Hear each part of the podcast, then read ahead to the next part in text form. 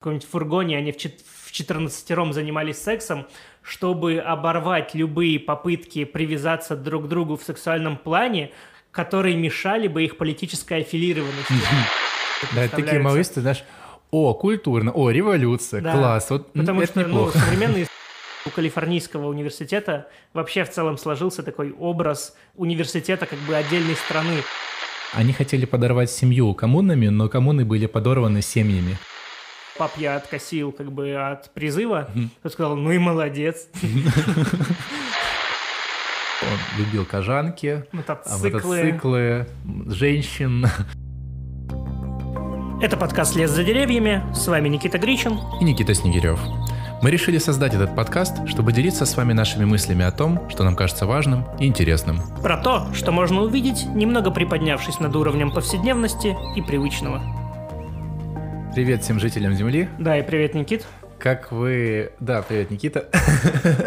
как вы уже поняли, наш выпуск про 68 год, точнее, долгий 68-й. Такой исторический экскурс в эпоху, э, эпоху 60-х. По крайней мере, за себя скажу, что мне всегда было, было интересно, ну, немного больше узнать действительно, но до сих пор были какие-то такие больше клиповые представления, mm-hmm. какие-то картинки, образы, э, связанные с, в основном с парижскими выступлениями, ну, еще частично с э, протестами в США. Движение, сейчас вылетело с головы, движение... Движение за гражданские права. Да, да, да, mm-hmm. да, движение за гражданские права.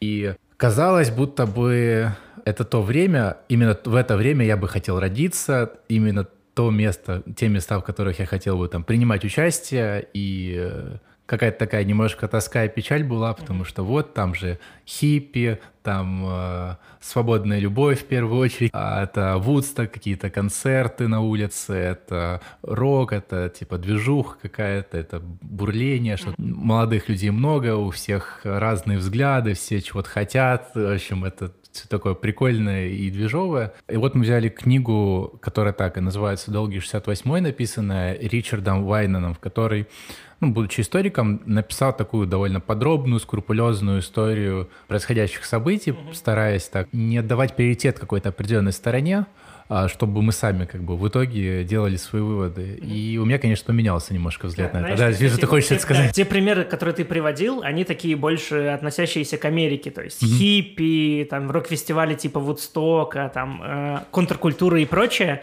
Что забавно, у меня было, наоборот, смещено больше туда, в сторону Франции, именно, знаешь, mm-hmm. черно-белая пленка, там, демонстранты на улицах латинского квартала во Франции, там какой-нибудь Гадар, ходящий между рядами, какие-то французские мысли. Мишель Фуко у меня почему-то всегда однозначно да, шел да, да. в том же ряду, а как, как, будто бы, как будто бы он на этих баррикадах да, там да, прямо и сидел. Хотя, что, что забавно, в момент как бы мая 68 -го года его даже не было ну, в. Париже.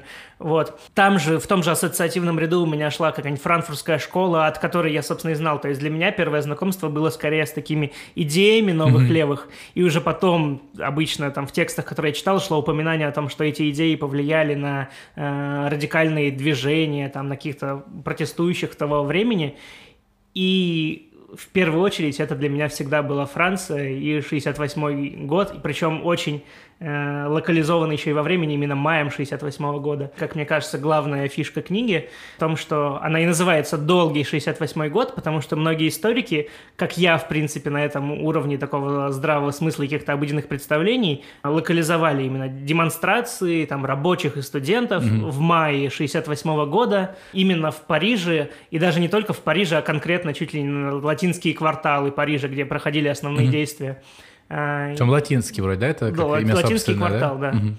Вот. Тогда как э, есть подход, который, собственно, и продвигает автор, в том, что э, нельзя смотреть на события вот так э, прям локально, и их причины крылись как бы гораздо раньше в истории, там, на десятилетия раньше, и последствия уходили тоже вперед в прошлое, и все не ограничивается только Францией, потому что аналогичные, иногда даже более важные, более яркие события происходили как бы в других европейских mm-hmm. странах. И, собственно, не только европейских. В принципе, 68 год – это год, в который, мне кажется, происходило событий на, на минуту, просто там 10 событий по всему миру. А, очень плотные, очень плотные времена были по событиям, и кажется, как будто бы сейчас типа какое-то затишье по сравнению ну, с тем, да, что да. было. А он опустил там и то, что происходило там в советском блоке. весна, там да. страны Варшавского договора и а, вторжения. То, что было в Африке, там в, в океане, в Китае. Культурную да. революцию Китая, да, да в принципе. То есть очень много разных событий, которые были по всему миру, но чтобы долгий 68-й не распространился просто до, до бесконечности, он все-таки ограничивает его важными э, какими-то аспектами ну, да. жизни западного общества. Но, да, это все там, равно... Нескольких десятилетий. Когда он пытается более-менее наметить именно границу, он начинается с окончания войны в Алжире угу. э, и заканчивая там 80, по-моему, первым годом. Ну да, при этом эта доля ответственности всегда ученого э, определения вот рамок угу. и географических и временных. Это экспертное решение, здесь нет объективного какого-то выделения ну границ. Ну, да. Мне еще понравилась идея о том, что, ну, первое, мне две идеи тут понравились на этом моменте, что по поводу места действия он говорит, что в то время, наверное, только, может быть, в западной Австралии ничего важного не происходило, да, с точки зрения ну истории э, глобальной. А второе, то, что 68-й это скорее типа как барокко в искусстве, то есть барокко это же или классицизм. Mm-hmm. Да, был период, в который классицизм преобладал как, э, как стиль, как mm-hmm. жанр, но в целом это просто скорее какие-то структурные его характеристики и характеристики как бы существенные, которые не локализованы mm-hmm. просто конкретно во времени. Это скорее некий стиль. То есть ну, 68-й да. это некий, некоторый стиль мышления, стиль жизни и так далее. Вот. А заканчивая вот объяснение про почему, почему книга называется «Долгий 68-й», он тоже приводит, что многие историки до введения этого понятия им, потому что это, я так понимаю, более авторское понятие, использовали словосочетание «68-е годы». Хотя, казалось mm-hmm. бы, да, да, да. год он один-единственный, но 68-е годы, да. В целом, говоря, то есть о границах, говоря о времени, тут важно, ну, как бы в первую очередь понять вообще, кто был субъектом этих движений, кто э, принимал активную роль и о ком вообще дальше пойдет речь угу. в конечном итоге. И я когда читал эту книгу, там как бы у нас тоже получается такая, на нас тоже лежит ответственность, как на, на историке, он как бы должен был все равно выбирать из всего калейдоскопа а, биографии, информации о том, что происходило, mm-hmm. какие-то определенные, но при этом ему надо было представить так картину, чтобы не было перегибов в какие-то определенные стороны. И мы не можем же полностью пересказать всю книгу детально, как она была да, написана. Она нам при этом надо... еще, надо, понимаешь, она большая. Да, нам надо ее, книга. нам надо как бы немножко абстрак... А, уровень абстракции подняться, еще обобщить, и, и тоже мы не можем все организации назвать, все фамилии назвать, причем он бывало упоминал фамилию одну какую-нибудь в одном абзаце, а и рядом, рядом же с ней после он упоминал фамилию какого-то известного философа, ну там Сартра, но они как будто бы оказывались, ну как бы равны между собой по упоминанием. Угу. Ну, то есть, конечно, про Сартра больше было сказано, чем про того неизвестного. А вот даже не факт, вот то есть просто чтобы еще, еще понятнее было, количество приведенных там цитат или упоминаний Сартра или Фуко или Маркуза, каких-то еще важных имен да. Э, того времени – иногда было либо равно, либо даже меньше, чем упоминание цитат или действий рядовых членов ну, да. Э, конкретных каких-то даже малозначимых студенческих там, или рабочих организаций. Хотя, ну, в, в целом, как мне кажется, как э, там социологу было бы интересно понять, на кого, например, чаще всего ссылались там протестующие, да, или на кого, э, чьи книги угу. читали, да, чьи идеи, чьими идеями вдохновлялись. Мы, этом, мы об этом попозже немножко поговорим. Сейчас именно про того, кто вдохновлялся. Uh-huh. И, не знаю, наверное, можно пойти по таким, ну, типа студенческим организациям и университетам. Как правило, были студенты, это была молодежь, но там как бы тоже автор говорит, что концепт молодежи, в принципе, он начал, он именно в тот период начал даже угу. как бы оформляться. То есть люди, молодые, молодые люди э, после войны, ну, как бы начали рожать детей, и у, и у этих молодых людей появилось еще больше молодых людей. И, и в итоге... Ну, собственно, это и был послевоенный бэби-бум. Да, да. И, и это поколение, когда было очень много молодых людей, и происходило это переосмысление, а, а кто мы, мы как сообщество, мы как кто. И вот этот временной период, он как бы не очень обозначен четко, ну, в смысле возрастной. Угу. То есть были там и школьники, причем там, ну, что удивительно, достаточно, ну, типа, дофига школьников принимало участие, знаешь, когда говорят там про протесты ну, в России. Да, не надо вовлекать детей в политику. Да, причем как бы дети сопровождали протесты, ну, типа, все время во всех странах. Ну, как бы школьники. Ну, где-то больше, где-то меньше. Например, э, много связано, да, со структурными особенностями там системы образования в конкретной стране. И, например, во Франции была очень развита система э, колледжей, и на протесты выходили в том числе там вчерашние школьники или даже еще школьники, да. или лицеисты, как бы наравне со студенчеством, которое ассоциируется с университетами. Так. В Германии, например, наоборот, поскольку образование в среднем длится гораздо дольше, угу.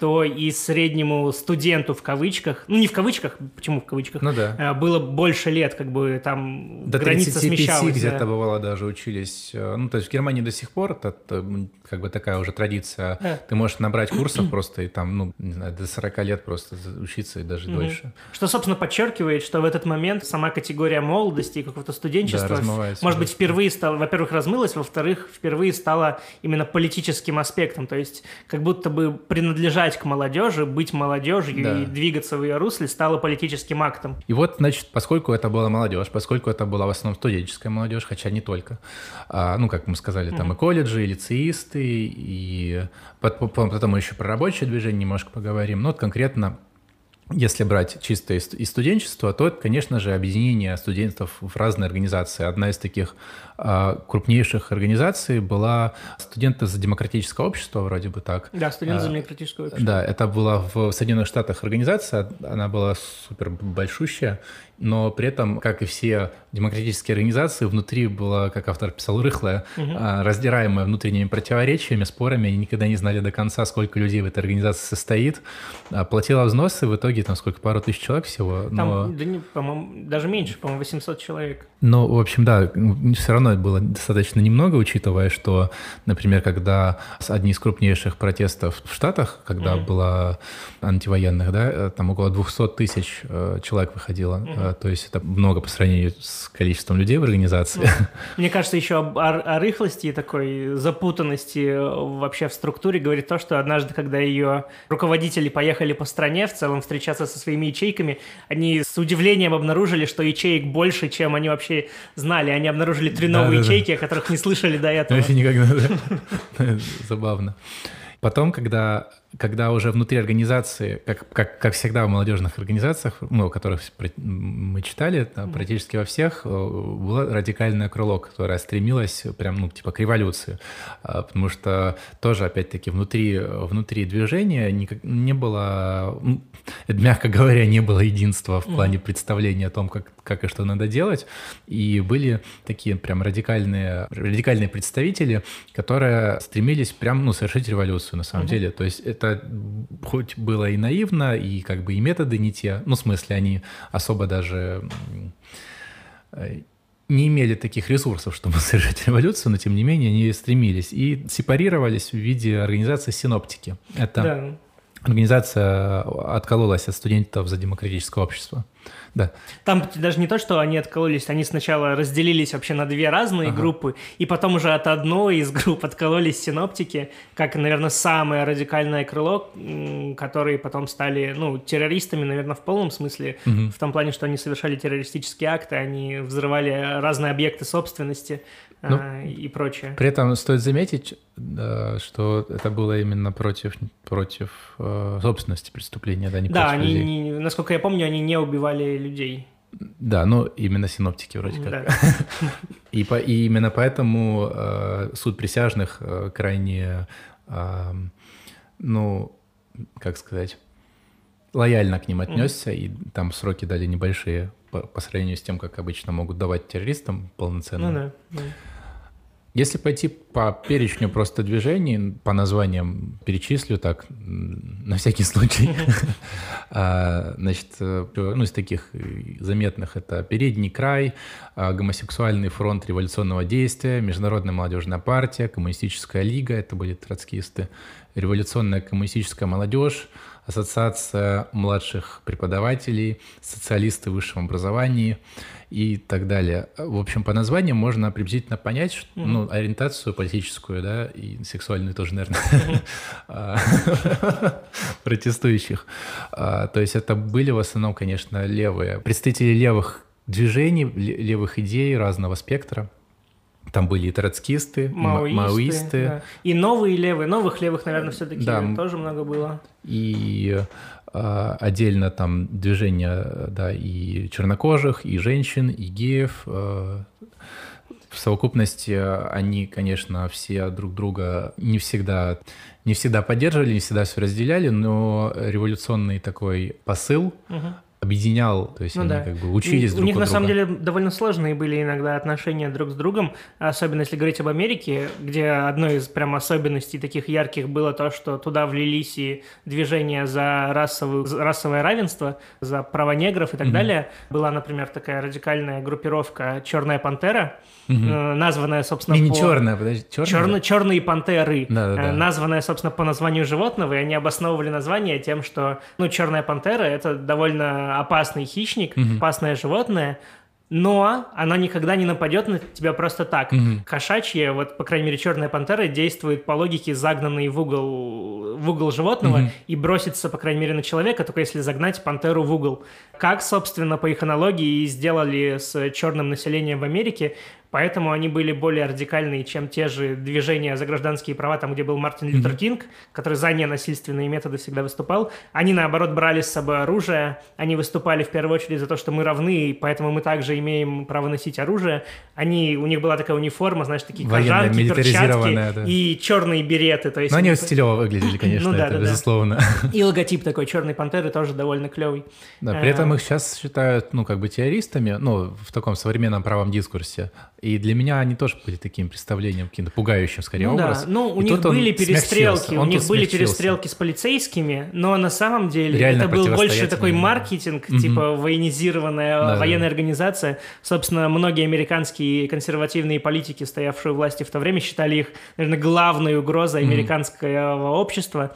Вот, но по факту за там все 60-е, то есть за 10 лет, по-моему, существования организации, там было, да, там было много перестрелок, но пострадавших действительно людей, там умерших э, шли десятками, и больше, больше их боялись скорее другие черные какие-то банды. Ну да, а, да, вот. и как бы в принципе банды в целом, потому что это... То есть ну, они не могли противостоять ни армии, ни полиции, ну, как да, бы ни в коем, да. даже как бы они военизированы там не были. Ну, собственно, в этом плане надо быть справедливым. Они всегда выступали за то, что мы имеем право носить оружие так, как это написано в законе. Э, то есть они не провоцировали специально какими-то незаконными действиями. У них еще было интересно гуманитарные акции разные. Одна там без примеров, они организовали бесплатную столовую для детей. Для ну, черных для детей. Там, детей, да. да. И э, в итоге, в итоге они, они же назывались даже не просто «Черная пантера», а партия Черная пантера. Да. То есть они в итоге потом и стали, в принципе, влились так в мейнстрим, угу. что ли. Что еще забавно, у них э, внутри организации важные позиции, которые занимали, у них они назывались по аналогии с государственными. То есть там у них был министр финансов, угу. у них был министр обороны, который занимался снабжением оружия, револьверами и прочим. Ага так далее. Вот. А к чему я это сказал? К тому, что были сложные иногда отношения между различными э, движениями. И, например, в «Черные пантеры» принципиально не брали никакого э, белого населения ну, из-за да. того, что они считали, что революцию и права неграм должны обеспечить только сами негры. Угу. Это не должны быть как бы поблажки и какая-то жалость со стороны других групп. Мы должны типа добиться сами Хотя, всего. тем не менее, в движении за гражданские права, ну, в отдельно, да. не, не в черных, не в черной пантере, и, блин, постоянно путаюсь, там пантеры или пантера. В общем, а, отдельно, отдельно от них, да, движение за гражданские права включало себя как бы и, белых, и чернокожих, которые, они даже, молодежь, ну, из, в основном там из Беркли, да, из э, северных, так сказать, университетов, совершала паломничество в Южные Штаты для того, чтобы поддержать там афроамериканских своих товарищей за борьбу за права. И э, в целом это движение э, имело успех, что, ну, да, да.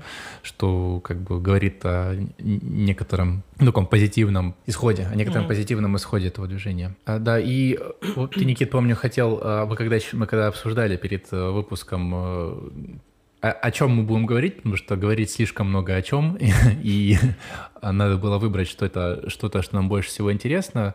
Мы должны были решить, от чего, от чего исходить, что считать более важным. Ну, да. И если говорить про страны, то мы сошлись на том с тобой, да, что самым таким существенным вкладом э, в эту всю движуху сделали Соединенные Штаты. Да, мне при этом это для меня прям было особенно интересно в книге, потому что я уже описывал, да, свое, свои фрагментарные какие-то представления 68-х, связанных как раз-таки вот с Францией, баррикадами там латинского квартала и прочим, тогда как я был прям, ну, приятно удивлен, когда в книге большая часть э, там первые главы были посвящены США, и именно их вкладу, и в этом действительно много смысла, потому что США в то время, с одной стороны, порождала многие моменты, которые и были ненавистны протестующим. Об этом еще позже подробнее поговорим. Но это, например, война во Вьетнаме, mm-hmm. которая мобилизовала просто огромное количество разнообразных групп во всех странах.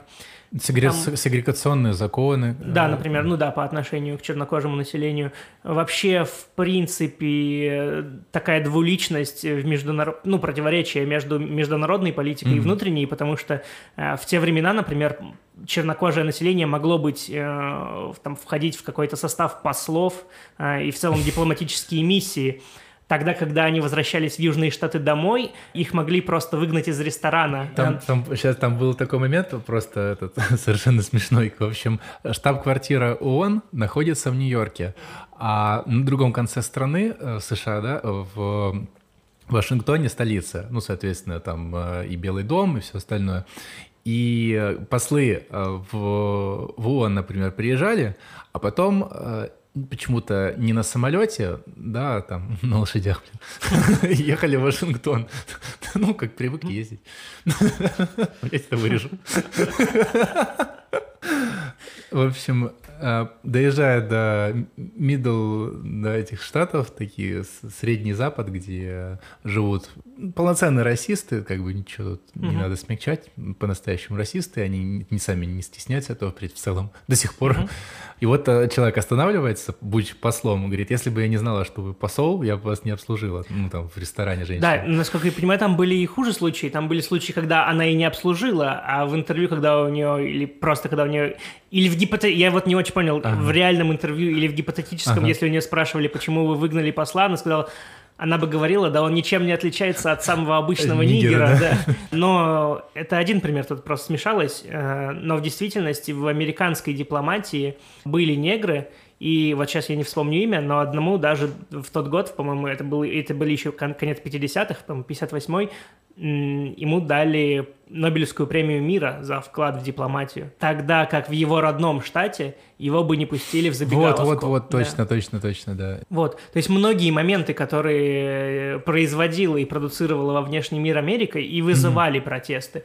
Тогда как с другой стороны, и многие протестные движения, группы внутри самой Америки и вдохновляли э, как бы э, протестующих по всему то есть миру. Соединенные есть... Штаты, то есть внешне, внешне поддерживали всю такую левацкую, угу. можно сказать, движуху, при этом она как бы была левацкой, но антисоветской. То есть это обязательно, причем что характерно, да, будучи левыми, все движения будучи левыми, они все были как бы точно не за.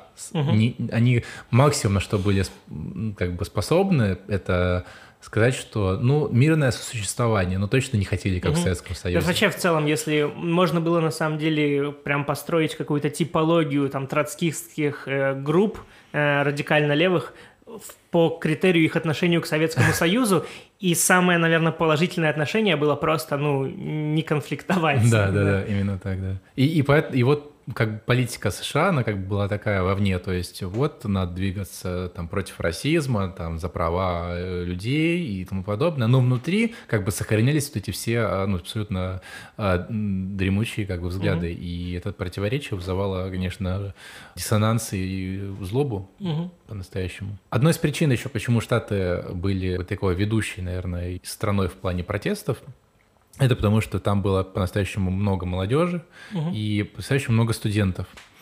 Тут э, я даже выписывал себе где-то цифру, что в тот момент, а, к 70-му году в США училось около 8 миллионов студентов. То есть это такая внушительная сумма, внушительное, внушительное число. И, конечно, не все, не все из них были революционно настроены. Ну, да. Множество университетов были крайне такие консервативные и сдерживались в плане политических каких-то действий, но вот такой самый, самый известный в плане своих, своей активности это был университет Беркли в Калифорнии. Угу. И в целом он как бы задавал всю повестку остальным вузам, хотя, конечно же, менее известные, менее именитые университеты, просто в СМИ обычно им уделялось даже меньше внимания, поэтому они как будто выпадают и вытесняются ну да, из истории. Они как бы не включены в, в массовую поп-картину. Да, это, это, это есть такое одно из объяснений, типа, почему, почему протесты там были, и как бы оно такое элитистское. Они боялись за свое будущее, что у них не будет достаточно средств существования, потому что слишком много студентов, и они не найдут работу, поэтому они бунтовали. Отчасти для каких-то студентов, может быть, это имело роль, но, мне кажется, другие были причины и как бы движущие силы, потому что можно найти миллион примеров, где также в других странах у людей молодых нету достаточно там причин верить, что у них будущее будет успешным, но почему-то как бы не случается.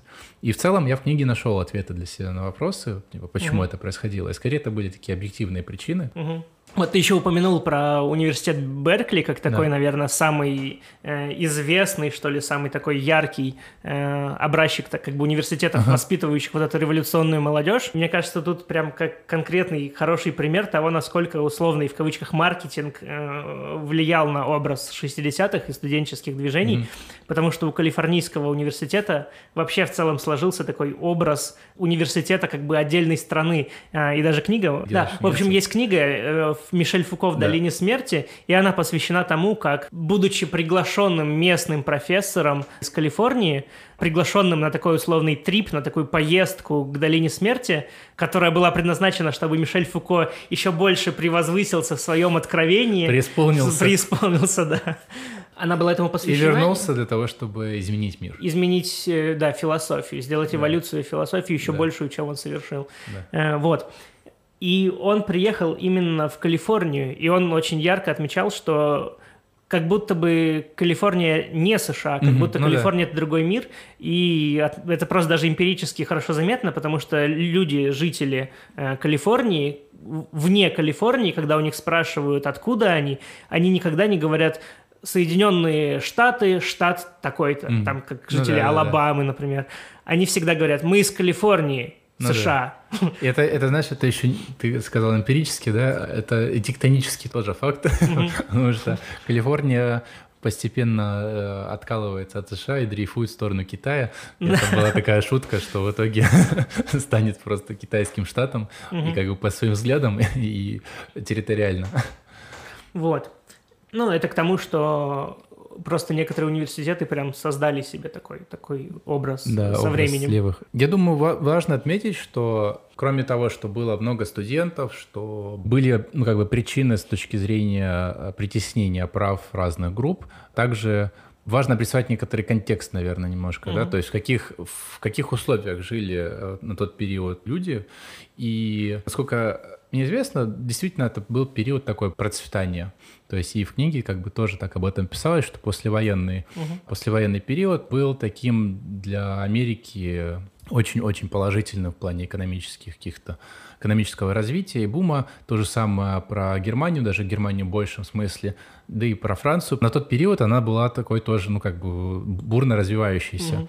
С Германией вообще в этом плане было интересно, потому что, по крайней мере, автор продвигает точку зрения, что после окончания войны разделенную Германию союзники словно пытались реализовать какие-то свои да. внутренние потенции на то, чтобы сделать из Германии еще Лучшая более крутую страну, себя. чем они сами, да. да и, и как бы это же было, ну, напомним, да, что это было противостояние с Советским Союзом, проходила граница прям по Берлину, угу. и Западный Берлин, он был даже э, тоже как Калифорния в США, он был таким а, отдельным, а, а, совершенно отдельным субъектом политическим. Там были, э, были разрешены вещи, которые, ну, как бы во всей остальной Германии не были. Западный Берлин, в отличие от остальной Германии, освобождал от военной службы, и была разрешена еще коммунистическая партия с 56 по 68. То есть э, город был таким аккумулятором угу. протестного потенциала, при этом около трех миллионов молодых людей уехало просто из Советского Союза, как только появилась возможность. То есть в целом как будто было неизбежным, что рано или поздно там начнутся протесты, а потом э, это все ну, как бы радикализуется. И ну, в да. целом так и было, но меня даже умилила несколько позиция э, в целом властей. Там была одна из э, лидер одной из партий, э, э, Вилли Брандт, он, э, ну, там парламентская оппозиция, он в 69-м так очень с трепетом как будто бы писал про эти протесты. Ну, угу. левая партия тоже была, ну, максимально левая, насколько это возможно для, для Германии того периода. А Германия была, ну, как, не, несмотря на то, что нацизм был разгромлен, она была все-таки довольно консервативной правой страной. Это, естественно, не меняется все в один день. Ну, и да. как понятно уже, да, что если только в Берлине, то в Западном Берлине была разрешена коммунистическая партия, соответственно, нигде больше коммунистов не было. И он так относился с сочувствием как бы к этим протестам, он говорил, что это полезно для демократии в целом, потому что если после разгрома нацизма появляется молодежь, которая верит в левые идеи, то значит э, какой-то баланс появляется, ну, да. то есть выравнивание происходит, и это хорошо. Так вот, э, получается э, обстановка такая, что как бы, процветание все как бы хорошо вроде бы, да, у у, людей увеличивается благосостояние. Но нет, ну как бы... Как бы еще надо понимать, что это послевоенный период, и есть воспоминания еще о войне, по крайней да, мере, да. у части населения, но войны уже нет, ну, и да. есть все-таки какое-то такое, по крайней мере, у поколения, которое войну помнило, есть радость, условное такое... Отсутствие войны. Отсутствие войны просто. Как ну, это как у нас поколение, да, вот, ну, вот моих родителей, и вот кого как, как, кого как не спроси, родителей, друзей, да, да, лишь бы не было войны, да, лишь бы как не в 90-е, а, это такая травма тоже mm-hmm. коллективная, когда, да, происходят какие-то большие там трагические события, которые в итоге заставляют тебя мириться мириться с лишениями, которые сейчас, но ну, не настолько большими, как mm. были тогда. И вот молодежь такая, как бы, не, как будто бы им мало, да, выходит, такая начинает протестовать, вот, мол, что, как бы, что им, что им нужно было mm-hmm. вообще. Тут как бы важно, важно заметить, что, ну, кроме да, экономического положения, сейчас вроде как уже по умолчанию принято, что у западных стран нет обязательной службы военной. Угу. Но на тот период она была. И э, когда в США началась война, то военный призыв стал означать, что тебя отправят, скорее всего, на войну. И это было, ну, прям страшно для многих. Угу. И это было очень близко к телу. Это как сейчас про вакцинацию, да? То есть, когда человек не доверяет правительству, не доверяет вакцине, и он сомневается в том, что ему вколят то, что надо, а если вколят то, что надо, то вообще, ну, сработает, потому что нет доверия к науке, например, да? Ну, да. И а, тут как бы гарантированно, как бы ты не, ну как бы тебя отправляют на войну, гарантированно это уже плохо. Ну то есть если ты не какой-то там а, любитель повоевать, да, милитарист, таких меньшинство, а просто гражданский студент, то для тебя становится этот вопрос э, как, ну, вопросом жизни и смерти, по сути. Ну, тут, на самом деле, надо уточнить, что, во-первых, про Вьетнам, если что, да, говорим, да, да, да, да. а во-вторых, были разные части населения, все-таки добровольный призыв в Америке был довольно большой, он обеспечивал там огромную армию добровольцев. Ну, это, знаешь, это как нависающий меч на ТВ постоянно, ну, когда да. ты не можешь... При этом для большой части молодежи это было неприемлемо, и на самом деле было много возможностей откосить от армии. Вот, Самый вот, забавный вот. для меня, наверное, это по причине гомосексуальности. Да. А, и многие студенты, как бы ее, точнее, многие молодые люди ее указывали, чтобы откосить от армии. А, но еще, наверное, более легитимным и э, важным поводом откосить от армии, как и сейчас, в принципе, в России, была э, отсрочка по учебе. Угу. Это было одним из двигателей, как мне кажется, приведшим к тому, что было так много студентов, как ты обозначил, там 8 миллионов, да? Да. да. То есть можно сказать, что сама война даже в прямом смысле подпитывала протест, ну, да. Э, то есть вела людей к студенчеству, где... Ну, как бы это, это заставляло, ну, как бы будораживало mm-hmm. общество, заставляло двигаться массу людей в, в таком, знаешь, в определенном новом порядке, и происходили эти самые смещения, mm-hmm. которые вызывали э, протесты. А вот тут, э, если брать более, ну, как бы точно по цифрам, то между 67 и 73 годами 27 миллионов подлежали призыву. И из них только вот 10 отслужило, и из 10 было 8 добровольцев, вот про которые ты говорил, mm-hmm. и из этих 8 2,7 прошли войну. это, знаешь, это а, в, как в концепции, э, не помню, негативной свободы вроде бы, когда а, важно не то, что ты как бы свободен в данный момент, в том, что у тебя нет угрозы, что твою свободу лишат. Угу. Тебя свободу лишат. И вот когда эта угроза есть в любой момент, что тебя могут там по лотерее еще как-нибудь тебя просто mm-hmm. выхватить и увести по призыву. Ну, ты вот как у нас сейчас, да, используют, ты протестующий, да, тебя бас там проверили, а в армию не служил. Числили из университета, отправили в армию. А, и в целом это такой инструмент, ну, как бы для репрессий, по сути. Ну, да. И э, когда государство имеет такой инструмент, оно не будет э, гнушаться им пользоваться в нужные моменты. Но оно еще как превентивная мера тоже работает, потому да. что в целом дисциплина и методы воспитания в армии, они могут загасить какой-то революционный и какой бы на... то ни было вообще... Хотя, по... хотя троцкисты, наоборот, видели пользу. Они говорили, что как раз супер, типа, надо идти в армию, учиться пользоваться оружием, а потом... Да, но тут другая логика абсолютно. Тут логика приобретения навыка скорее ведение военных действий. Я, кстати, на этот счет думал, что, как бы, пойдя в российскую армию, тебе, наверное, лучше знать, да? А, ты, ты точно не, не получишь боевых ты навыков. Ты перестанешь. Во-первых, да, ты ну, возможно, ты научишься делать более клевые баррикады, потому что ты весь год простоишь с лопатой. Но ведению боевых действий тебя вряд ли научат. И, скорее всего, ты перестанешь быть троцкистом, если, ты, если у тебя не сильно большая воля для сохранения себя в константном состоянии. Ладно, хорошо. В общем, как, как оказывается, ну, как молодые люди оказались в таком, ну, как бы, вот в таком положении, и вот в этом контексте дальше все развивалось просто. Мне кажется, это важно держать в голове угу. Э, в связи, как бы, с, с дальнейшими всеми событиями. И вот э, дальше уже, как бы, против чего все-таки они выступали. Мы уже так мельком, как бы, обозначили, можно, можно уже как-то сейчас делать выводы, что это было ну, против да. войны, против Мне сексизма, кажется, вообще, расизма. вообще вьетнамская война, она прям на первом месте, я считаю, да, стоит. как будто бы это самый такой главный двигатель угу. был всего.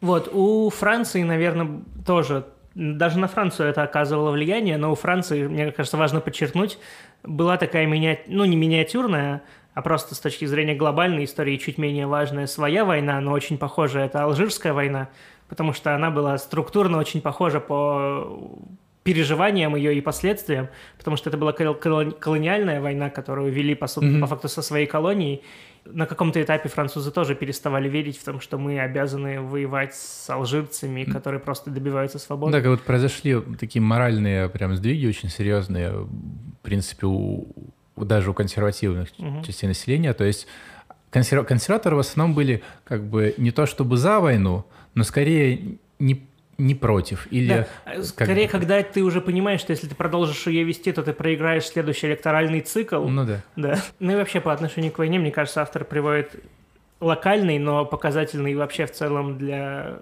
того времени пример в Америке, э, когда отец, участвовавший в, в войне до этого, э, довольно милитаристски настроенный, в целом на уровне политического выбора, поддерживающий войну во Вьетнаме, но когда к нему пришел его сын, э, участник э, как бы студенческих движений, и сказал, что пап, я откосил как бы от призыва, mm-hmm. тот сказал, ну и молодец.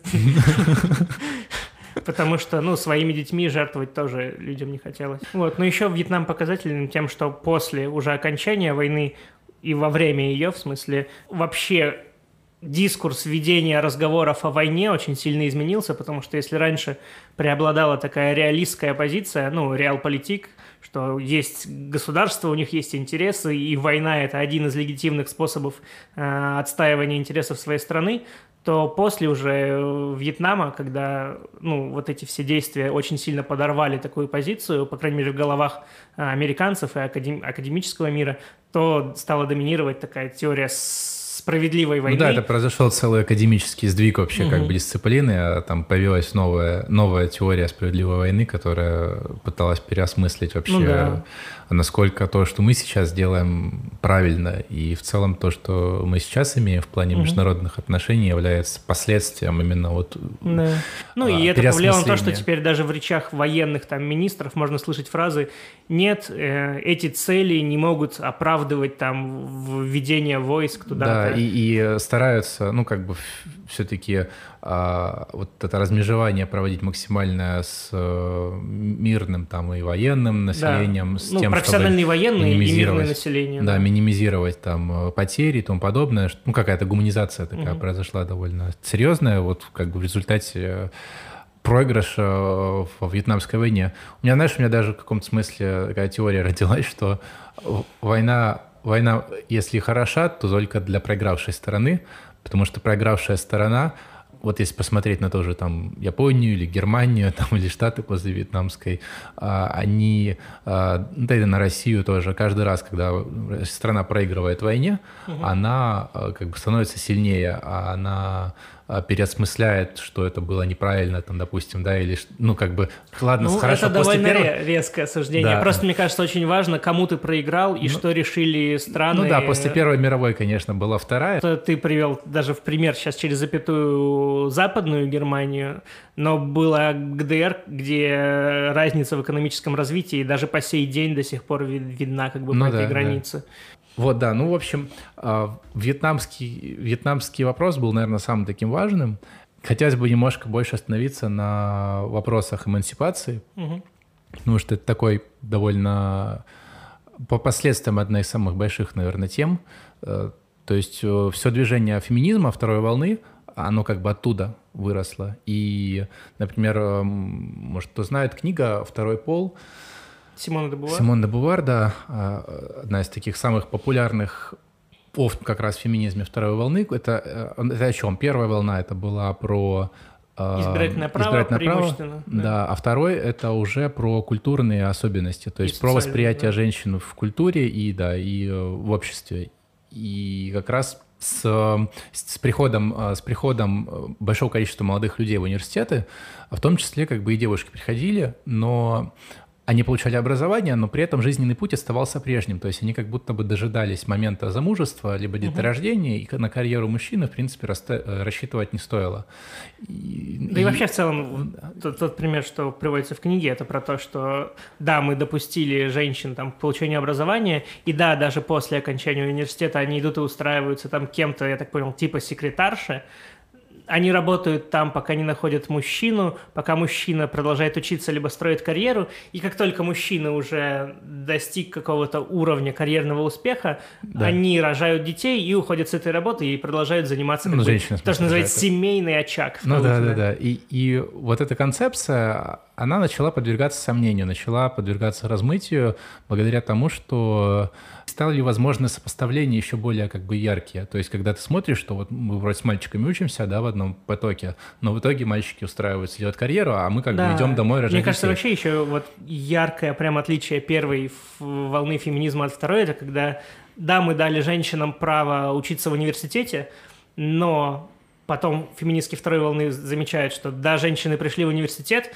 но вся его как бы студенческая жизнь крутится вокруг мужских братств. Да, да, да. И и почему-то мы разрешили да, поступать в университеты, но почему-то во все, кроме Лиги Плюща. Ну... Да-да-да. Забавно, в некоторых южных штатах писали о развращении нравов, когда девушки угу. приходили в брюках. брюках а это да. прям... Я думал, это было еще ну, там даже, в 19 даже еще более забавно. Века. Там э, ФБРовцы, представленные для слежки за студенческими радикалами, постоянно отвлекались от своей работы по слежке за этими радикалами на то, что ходили к ректору и докладывали о том, что, блин, блин, у вас женщины в юбке, вот да, да. преступница. Брюках, да. И э, второй, как бы второй момент это э, связано с сексуальностью, конечно, как бы и сексуальностью и женщин, и, и геев, потому что это как бы две такие группы, ну, как бы депрессированные во всех обществах на тот mm. момент были. И в особенности, когда вопрос становился про призыв, да, ты говорил уже, что можно было отметить, что ты гей, и как mm-hmm. бы тебя не брали. И э, бывало такое, что как бы это был первый случай, когда мужчина задумывался о своей сексуальной ориентации. И даже были какие-то курсы, где учили повадкам типа геев, как вести себя так, чтобы, чтобы, чтобы могли подумать, что ты гей.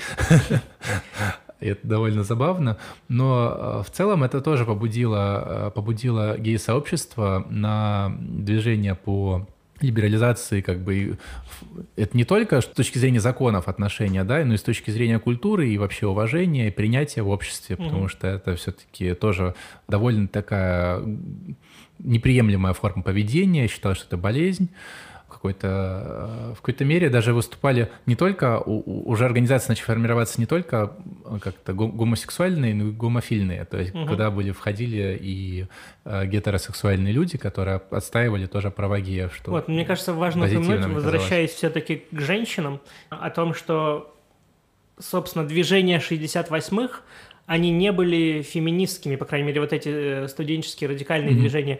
Во многом их даже обвиняли в том, что они мачистские, то есть mm-hmm. там продолжали транслироваться все те же самые паттерны по отношению к женщине, mm-hmm. и девушки, даже участвующие в этих радикальных движениях, они Мачистские чаще... это от слова мачо. Мачо, да. да. Э, они там на собраниях троцкистов занимались не тем, что участвовали в спорах, чаще их просто mm-hmm. затыкали, а тем, что делали кофе остальным ну, участникам. Ну и вели какие-то эти транскрипции. Да, делали, да, часто их там в кавычках зажимали во время захватов там университетов. Ну, э, там... Но при... и вообще в целом количество женщин, ну, процентное соотношение там было, была да? одна пятая. И в целом в лексиконе протестного движения часто можно было встретить такие прям очень сексистские какие-то выражения, типа там Тэтчер фашистка, снять там с нее трусики или трахнуть альма-матер, вот да. такие прям... Э... То есть это э, прям показывало в какой-то мере даже на нравы э, того периода среди молодежи, потому что, ну, как бы это было приемлемым. То есть можно было сказать, можно было подумать, что можно было сказать это в толпе, и тебя поддержат, ну, типа, криками, потому что угу. вот сейчас представить, чтобы на там протестах там в, в, там в Киеве там или в Питере, да, вот где сейчас проходил, кто-то бы крикнул что-то подобное, ну, типа сексистское, мне кажется, это было бы очень кринжово. Ну, ну то да. есть это, это абсолютно тупо. Каждый, кто услышал в этом зале, просто тупил. Вот, но... но тогда это было приемлемым. И несмотря на то, что это так, ну, что это все равно довольно сексистские, довольно патриархальные паттерны, все равно, например, доля людей в протестном движении, доля женщин э, в протестном движении – была выше, чем доля женщин во всей остальной политике того времени, да, э, чем активного вообще какого-то политического женского населения, не радикально настроенного. И что еще важнее, вот это чувство свободы, которое рождалось там в захваченных университетах, там в сообществах э, хиппи mm-hmm. и прочее, рождало все повышающиеся ожидания. То есть мы захватили университет, и мы впервые можем, там, не знаю, курить э, и бросать бычки на пол. Ругаться мы можем да, поехать э, там на фестиваль Вудсток, раздеться до гола и купаться голышом, тогда как во всей остальной Америке в то время, если ты, там, не знаю, надела юбку на сантиметр э, короче обычной, то тебя арестует полицейский. Как бы это очень сильно производило большой эффект на женщин того времени, и они, чувствуя эту условную радость и эйфорию, ну, да, да. такого, у них повышались ожидания, и это привело к тому, что феминистские движения уже 70-х набирали все большую и большую как бы активность и популярность. Да, и, и дальше, если дальше двигаться, то есть, э, ну, например, сферу семьи, то и там как бы происходили довольно угу. серьезные, серьезные изменения и эксперименты,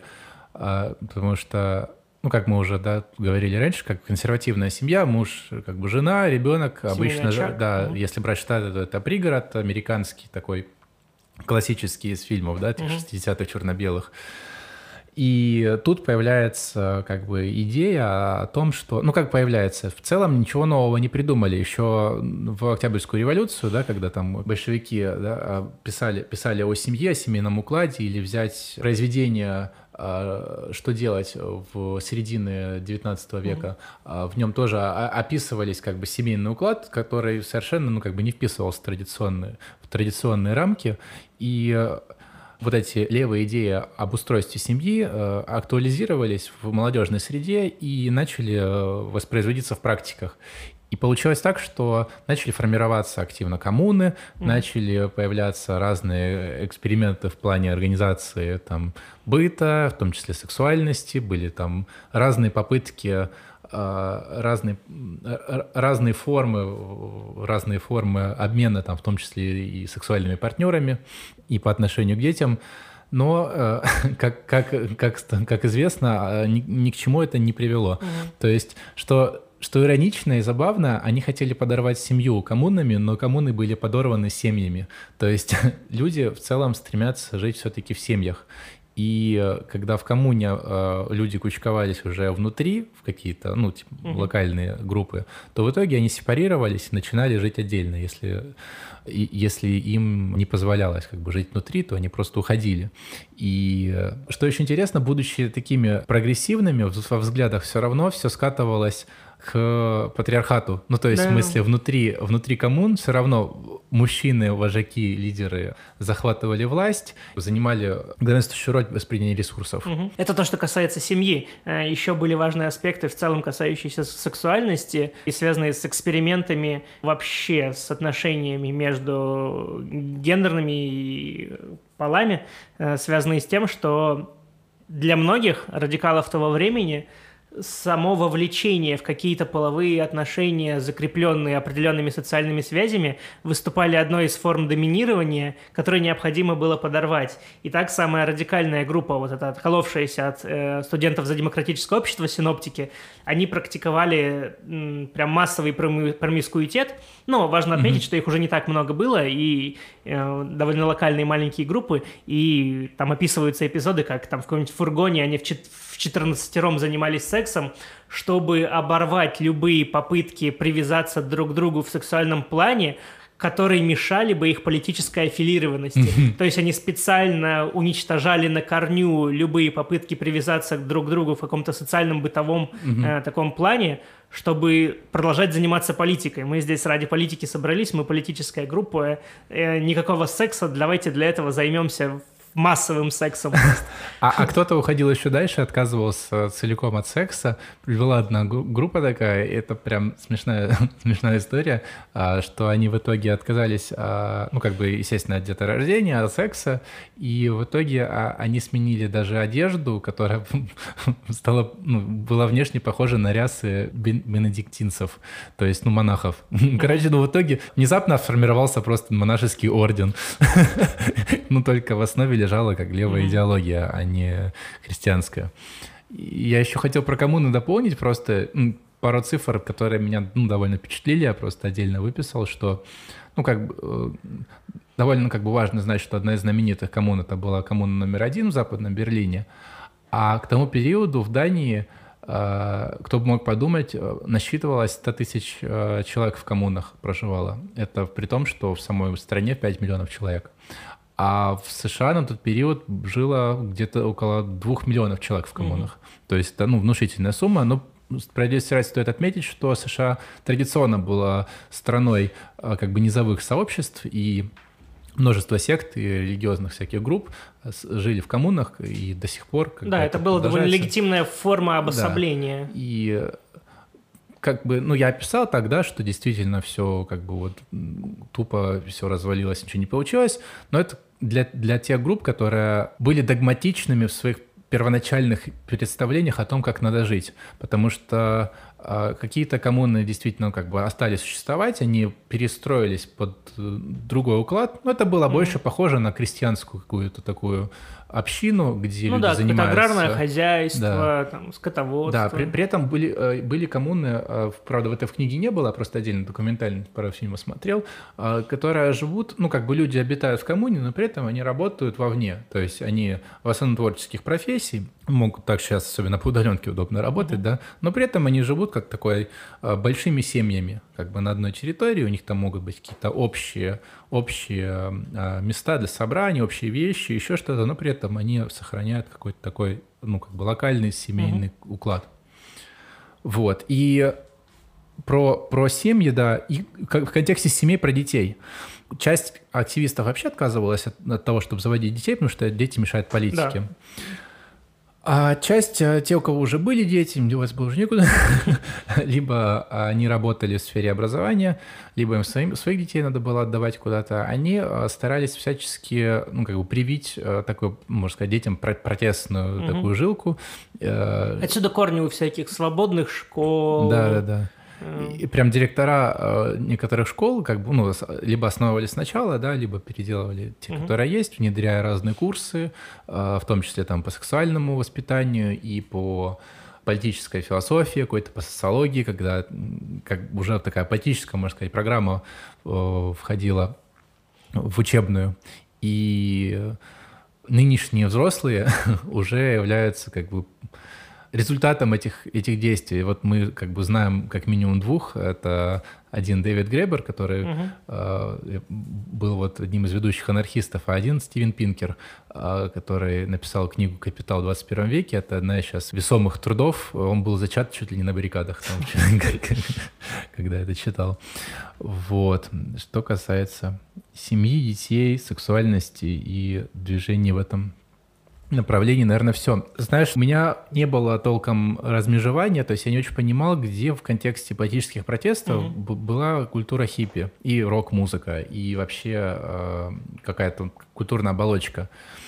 И казалось, как будто бы была протестная музыка, как, которая все это сопровождала, и молодежная молодежная культура mm-hmm. как бы подпитывалась через эту музыку, но как оказалось э, из книги, да, что э, группы, которые считаются, которые там поддерживали все эти протесты, они только постфактум начали э, заявлять, что они являются такими сторонниками, а многие просто тушевались и уходили в конформизм, то есть mm-hmm. они в целом не хотели принимать участие и были аполитичными. Ну, как минимум две стоит упомянуть, это The Rolling Stones и группа The Who, они mm-hmm. вот более-менее были вместе с, изначально как бы и до конца, mm-hmm. а там какие-нибудь битлы там э, наоборот, они даже, ну не наоборот, они просто как-то свободно плавали, были принципиально политичными, даже Вудсток вроде бы протестный должен был быть, но он был протестный только с точки зрения как бы контркультуры, то есть нравов. Ну, да. Мне кажется, вообще контркультура, она является таким органичным в целом элементом всего Это движения. Как параллельная форма протеста. Но она как, да, она э, своеобразная в плане реакции на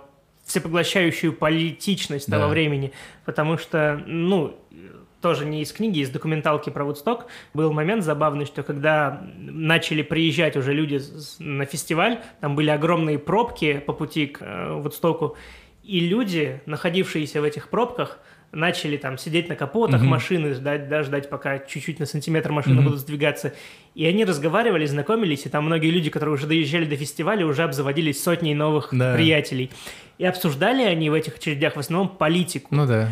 Но когда уже доходило дело до того, зачем они собрались, то есть до самого да, фестиваля, да, да. до музыки, они, они словно уходили слушать. от нее, они слушали, это было три дня музыки. Да, и когда кто-то будто... выбирался на сцену, да, с политическими лозунгами, ему кричали «пошел прочь, иди к черту». При этом, да. где проходят границы э, политического и неполитического, особенно в то время было сложно понять, потому что доминирующий такой в радикальных кругах левацкий дискурс подразумевал, что такой границы может быть вообще как бы и нет, что все есть политика. Да, да, да, да. Поэтому там песня «Freedom», там, ну, да. состоящая только из слова freedom, да, она тоже может быть политическим жестом. И сам уход от ну, политики да, да. тоже является, возможно, самой радикальной это один формой. Из, а, один из вообще главных, наверное, русских форм протеста — это бегство. Даже была секта ну, да. бегунов. Отношения музыкантов того времени, э, ну, рок-музыкантов, да, с протестом, они были разные в зависимости от музыканта, потому что Джоплин, она, например, вообще поддерживала «Черных пантер», mm-hmm. то есть одну ну, да. из самых военизированных группировок. А, там Джим Моррисон был не настолько настолько радикальный, но он известен там песней про неизвестного солдата, посвященному ну, да. войне во Вьетнаме.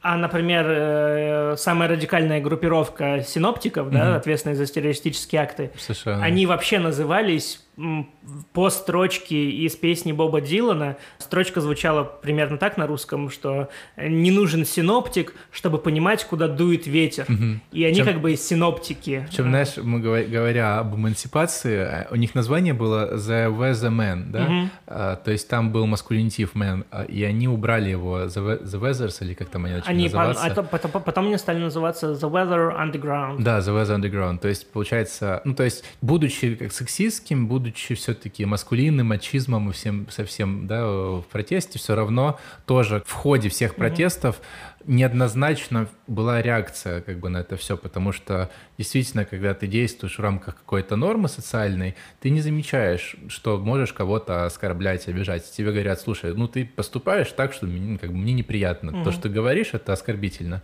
И кто-то из, ну, как бы кто-то из движения переосмыслял это. Для кого-то это было очень болезненным, кто-то, наоборот, штыки воспринимал. Вот синоптики ну, да. даже переименовались, чтобы не было у них как бы отсылки, что это как бы мужскому какому-то, да, мужская организация. И вообще, в целом, если брать еще там начало 60-х, там тоже движение за гражданские права, которое, ну, за против сегрегации черного населения в Южных Штатах. Мартин Лютер Кинг, понятно, был самым таким ярким лицом движения, но, например, вклад Розы Паркс, э, он не, не меньше, потому что именно с нее начались вот эти э, забастовки э, в автобусах, да, когда, да. когда черное население как бы боролось за то, чтобы сидеть в автобусах вместе с белым и не уступать им место при первой просьбе. Mm. И даже есть фраза про то, что черное население Америки встало, когда Роза Паркс не встала. При этом ей было достаточно не встать, а Мартина Лютера Кинга надо было убить. Впечатляющая цифра, что после его смерти э, произошли бунты в 125 городах, и было около 20 тысяч человек арестовано, и зафиксировано около 2600 пожаров, которые уничтожили имущество на сотни миллионов долларов. То есть mm-hmm. это прям сродни революции э, произошли. Но видите, насколько, насколько устойчива все-таки как бы демократия, если она низовая, да, когда, несмотря на такие вроде бы колоссальные какие-то потрясения, все равно э, как бы происходит, наоборот, укрепление. И вообще, в целом, по поводу радикализации и насилия, о чем поговорим вот буквально сейчас, со смертью Мартина Лютера Кинга был такой небольшой поворот вообще в целом движения за освобождение черных, потому что ну, условно, если прям триви... тривиально говорить, то можно сказать, что у нас был э, условный черный Ганди. Угу. Вы его убили. А, поэтому теперь мы нарядимся в черные кожанки, наденем черные береты и будем с оружием добиваться своих прав. Поэтому после э, смерти... Поэтому после, после убийства, после да. убийства Мартина Лютера Кинга как, такие движения, как «Власть черным» и «Черные пантеры» стали доминировать, получать большую силу, чем движение за гражданские права. То есть, условно, более агрессивные методы борьбы начали превалировать над ненасильственными методами. Да, и то же самое прошло, произошло в Западной Германии, когда а, студенты вышли протестовать против приезда э, иранского, иранского главы э, и иранского, шаха да, да, э, с, с властями Германии западной. И одного из протестующих убили, при этом он не был, э, не был радикальным протестующим, это был семьянин, у него были дети. Он, по-моему, а, причем первый раз вообще вышел на улицу. Да, протест... его ну, полицейский застрелил, причем несколькими выстрелами, то есть это не какая-то самооборона была, то есть ну, угу. это просто полицейский его просто застрелил. Это вызвало большой, большое негодование и гнев э, у огромного числа людей, и даже сформировалась целая организация, называлась она а движение 2 июня, они угу. как раз были в этот день, день ну, его убийства. Ну, по дате, убийства, да. Да, и они были небольшой такой террористической организацией, которая, ну, можно сказать, мстила за, угу. за его убийство. И я, кстати, помню, это вроде или в документалке было, э, не в документалке, точнее, это или короткометражка была, или, или полноценный фильм, где как раз был, была эта сцена убийства, и я когда это смотрел, у меня тоже такие переполнили, знаешь, угу. чувства, при, знаешь, такого переполняющее чувство несправедливости, и злости и какого-то отчаяния, что ну, приезжает представитель э, диктатуры вроде бы в демократическую страну, где уже ну, как бы вроде бы э, вроде национал-социализм победили, да, mm-hmm. а они там жмут руки, и, и потом полицейский как бы убивает протестующего, причем ну как бы это не в Иране убивает, mm-hmm. да, это во, в Германии, это ну как бы вызывает вообще, большую, это, на самом деле, большую так, злобу. Так возвращает к предыдущему выпуску, где мы обсуждали то, чем вообще заняты полицейские. Да, убивают протестующих. Хотя нет, ну, в смысле, бюрократическая работа — это, конечно, основная часть деятельности. Вот. А теперь, наверное, а, более, более подробно, наверное, о насилии, потому что это, мне кажется, одна из таких ключевых вещей. То есть э, там целая глава была посвящена насилию, mm-hmm. и вопрос о насилии постоянно сопровождал протесты, и э, многие протестующие все-таки ну, были более-менее как бы мирно настроены, и только некоторые объединялись в организации. В каждой стране было по одной такой видной большой организации террористической, которая после 68-го, самого 68-го года, mm-hmm. ну, как бы внутри 60, долгого 68-го, вели свою деятельность. И какие-то из них прям оказывали достаточно, ну, совершали довольно серьезные, серьезные преступления. Но в основном это были, конечно, преступления против имущества. Ну, смотря но были... мне кажется, еще да. очень сильно отличались в зависимости от страны и культурных особенностей, потому что, например, французские протестующие, ну, радикальные группировки э, под конец десятилетия именно в, в, в причину гордости за самих себя ставили то, что им удалось обойтись без единого там теракта, да, да. без единого применения Хотя насилия. были, были сожжены сотни машин в Париже, и погромы были против собственности ну, да. довольно, довольно серьезные. Нападения на полицейских, поджоги. Ну, собственно, то, что и, сейчас можно наблюдать периодически. Ну, говоря, как говорят, традиция уже такая у французов, начиная, да, там с 89-го, 1789-го. Вот. В США, например, э, даже радикальные группировки, например, синоптики, они устраивали теракты, они именно пропагандировали насильственные методы, но это были э, тоже теракты против частной собственности. Однако были и такие, которые совершали против людей. Вот угу. был, было там одно из нападений на саммит ОПЕК, и там было три человека убито. И был захват немецкого самолета, но, правда, никого не убили. Угу. В эти итальянская группировка, красные бригады, взрыв в Болоне вроде бы погибло 125 человек. И Последняя из таких крупных — это Временная Ирландская республиканская армия, ну, так и назывались, э, погибло около, 108, около 1823 человек, 69 по 97, но там была еще и вроде как война, ну, типа угу. прям физически, то есть, э, потому что слишком много людей, чтобы можно было приписать их чисто на теракты. Угу. То есть это была такая повстанческая группировка. То есть была просто ИРА, э, а, а была временная ИРА, чтобы вот угу. как бы сепарироваться. Вот эти временные ИРА, они были вот относились к 68-му. Ну да, ну то есть где-то были, ну в отдельных странах все было намного жестче, где не ограничивалось просто там подрывами собственности. Да. Германия, собственно, тоже, по-моему, тоже относится к такой стране. Ну да, там э, такой был более маскулинизированный такой протест. Там э, мы говорили про, про братство в США, но вот э, прям такие братства были и в Германии, и они были даже еще более консервативными. И в целом, э, в целом протест э, вызывал такое беспокойство больше, скорее, mm. чем какие-то оптимистичные. Вот, ну, важно еще и для справедливости отметить, что насилие шло не только с одной стороны, потому mm-hmm. что э, часто насилие, как и сейчас, провоцируется именно той стороной, которая должна, по идее, охранять там условные митинги и демонстрации. И тоже в зависимости от страны, например, э, Шарль де Голь, когда начались студенческие восстания, он как раз-таки был против того, чтобы отдавать приказ там избивать протестующих или что-то еще с ними делать, потому что он относился к ним как, ну, просто же дети, ну, дети да. балуются. Ну, и, и комиссар полиции французский тоже, тоже он прям жестко запрещал своим подчиненным и, и те своим подчиненным, mm-hmm. чтобы они применяли насилие, минимизировать. То есть очень многое, что зависит действительно от действий полиции, что все как бы, насколько мирно это может mm-hmm. все заканчиваться. Потому что если посмотреть на действия нашей полиции, то это очень похоже на тот период Франции, как раз когда был период Алжирской войны. Угу. То есть там было два комиссара условно, да, один такой добрый, а другой злой. И этот злой, при злом там было, ну, несколько человек убито буквально в полицейских участок, участках после задержания. Угу. Тут не только то, насколько радикально настроена молодежь там или движение, и протесты, и важно, конечно, отношение полиции. Да. Ну и, например, в США и полиция себе позволяла гораздо больше. Да, там и до сих пор эта проблема по, до сих пор по даже не искоренена, потому безумно, что да. современные сюжеты про Америку и их протесты тоже, как правило, начинаются с того, что полицейский в каком-то южном штате взял и опять кого-то застрелил. Да, ну это, в принципе, объясняется э, тем, что, ну, как бы такое более-менее грубо группа полицейских, они такие скорее вот как раз консервативных взглядов, традиционных ценностей. Естественно, они, они воспринимают протестующих не как граждан, а как других, угу. из как бы злых других. И с злыми другими надо как разбираться, ну, как бы силой и не особо не жалеть.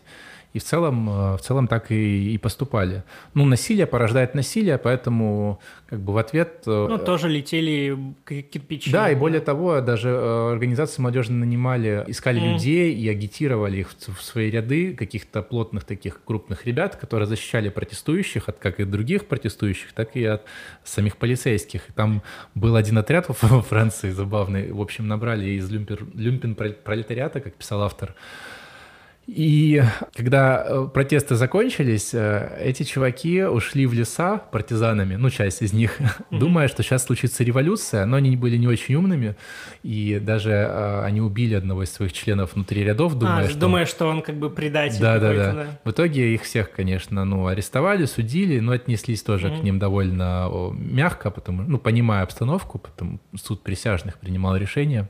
Вообще это довольно забавно, когда ну, какие-то группы населения, у которых не появилась идея о протесте самостоятельно, которых привлекли да. э, действительно как бы верующие в идеи протеста люди, так их как бы условно, ну, в зарядили. кавычках обработали, зарядили, да, что те настолько уверовали в протест, что защищали его кулаками там и дубинками, потом убежали в лес и прятались и считали себя партизанами. Ну, в целом, э, таких, таких было, конечно, меньшинство, но они вызывали довольно как бы, много внимания, и СМИ как бы не, они не отображали одну точку зрения, не показывали все, ну, типа вообще все, что происходило. И желательно как бы так, чтобы было поярче, и побольше зрителей, и побольше хайпа. Естественно, все, что происходило, гипертрофировалось в сотни mm-hmm. раз. И когда люди, там даже алжирцы, когда смотрели это через телевидение, они думали, что это сейчас, типа, во Франции вот-вот уже случится революция, типа, и все. И, и как бы уже на грани сейчас вот mm-hmm. уже сейчас конец.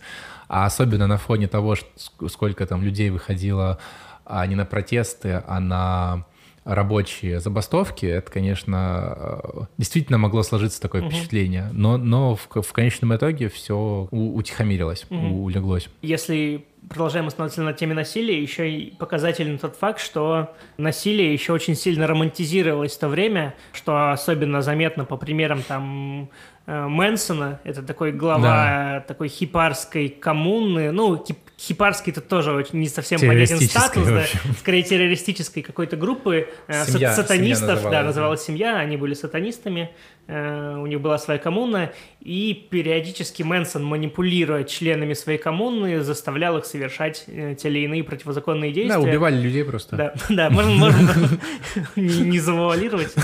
Ну, собственно, тут Вопрос в том, что ему 100 тысяч миллионов дали э, пожизненных, и, в общем, он... Да, с тех, с тех пор. Судим, и все, ну, как бы группа тоже поймана.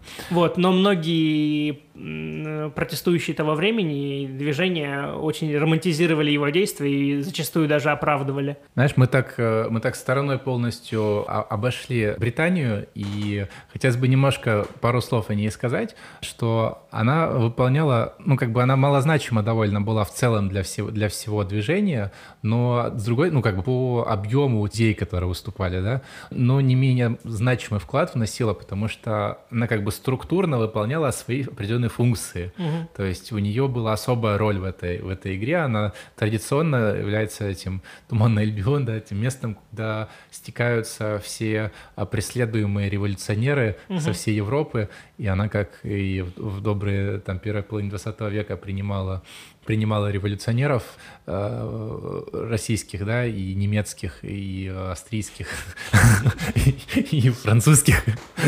В общем, так и так и в 60-е годы одним из двух, э, двух ярчайших представителей протестов это был как Даниэль Кон-Бендит и Руди Дучки, да. Да, да, да. А, там... Даниэл был э, из э, Германии, как и Дучки. Не, из Франции. А, не, не. у него было да. фран... франко-германские да. такие корни, да, что да, да. очень забавно, как он ими играл, потому что, да. возвращаясь к теме призыва в армию, в одной из стран как бы был призыв обязательный, в другой нет, поэтому он пользовался и маневрировал так, чтобы уклоняться от армии постепенно. Да, да и вот эти две персоны, то есть Руди Дучки, он был больше, конечно, в, в Германии задавал тон, он был идеологом, он был оратором, и он как бы вдохновлял людей, был в 69 году ранен, вроде бы пострелян, да, и через 11 лет он умер, но нет, ну, не оправившись от этой травмы.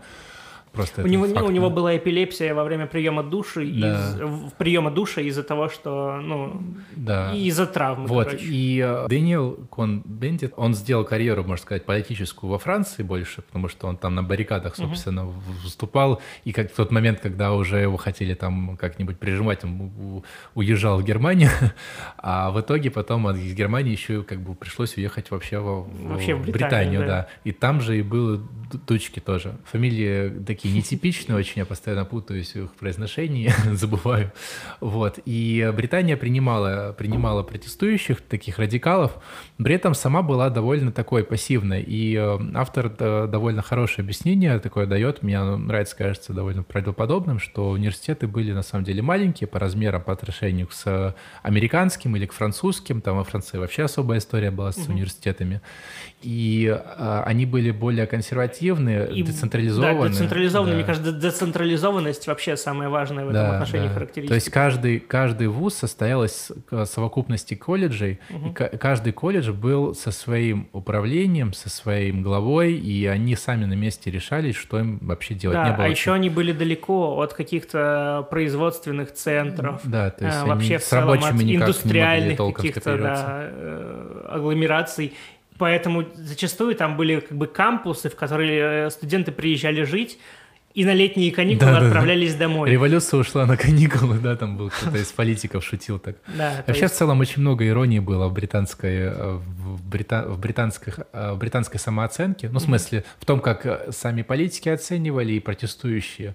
И там был один журнал, популярный среди молодежи того периода, это что-то типа доксы, знаешь, там только российской доксы, только вот британская версия, и они э, шутили э, насчет протестов, говорят, э, как переводить, как переводить на типа на наш язык, на нормальный аналитику там The New York Times по поводу mm-hmm. или The Times там, да, была газета The Times, да, по, да. аналитику по поводу того, что происходит там, на улицах, и они пишут, что если вы вдруг видите, что они пишут, что вы ощущаете то, будто вами манипулируют какие-то э, неконтролируемые силы, то, скорее всего, они пишут про скуку. Mm-hmm. а, а если вы вдруг видите, что написано нужно внедрять новые подходы к организации общества, то, скорее всего, они имеют в виду множество безумных лягушек, которые мечутся туда-сюда, как обычно.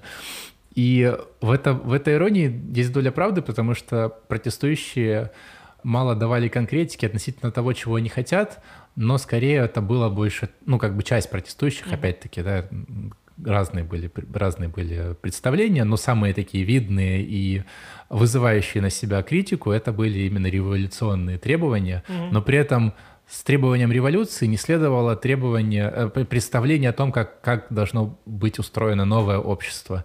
И ироничные британцы как раз э, шутили, что это просто мечущиеся туда-сюда лягушки. Ну да. Вообще, в целом, по поводу представления о том, а, куда хотят революционировать да, эти люди, очень спорно все было, потому что, с одной стороны, там многие себя конкретно называли там маоистами, при этом стоит понимать, что с момента начала культурной революции как бы границы между Европой и Китаем были чуть ли не полностью забаррикадированы, и о том, что там конкретно происходит, было сложно судить, и поэтому многие заявления маоистов тех времени довольно наивными представляются. Да, такие маоисты, знаешь, о, культурно, о, революция, да. класс. Вот Потому что ну, современные историки, например, часто отмечают, что вся культурная революция это просто тонкая манипуляция Мао по приходу, да даже не по, удержанию, тонкая, по удержанию власти. Это толстое и... уничтожение всего культурного наследия ну, да, китайской. И в целом борьбы с, борьбы с политическими конкурентами, как бы.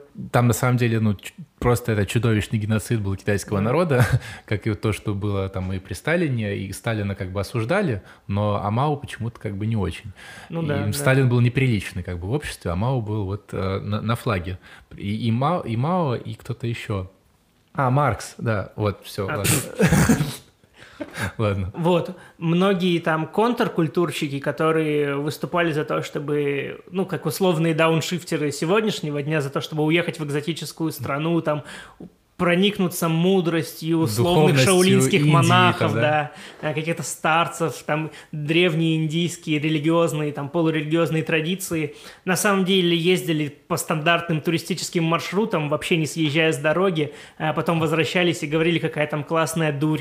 Как бы, то есть Э, многие моменты сейчас современные, с сегодняшнего дня кажутся довольно наивными. Знаешь, я вот мало где бывал, но вот мне посчастливилось по съездить один раз в Гоа, в Индию, угу. и это как раз место паломничества было вот э, все вот западной молодежи, и я по приезду как бы так немного разочарованно такой написал даже пост в Фейсбуке, что вот, мол, превратилось все это в какой-то аттракцион для туристов, угу. капитализм все это абсорбировал, значит, поставил на поток, нет никакого никакого там духа, ничего такого. Ну, то есть как, как будто бы вся эта картонная, знаешь, духовность. Угу.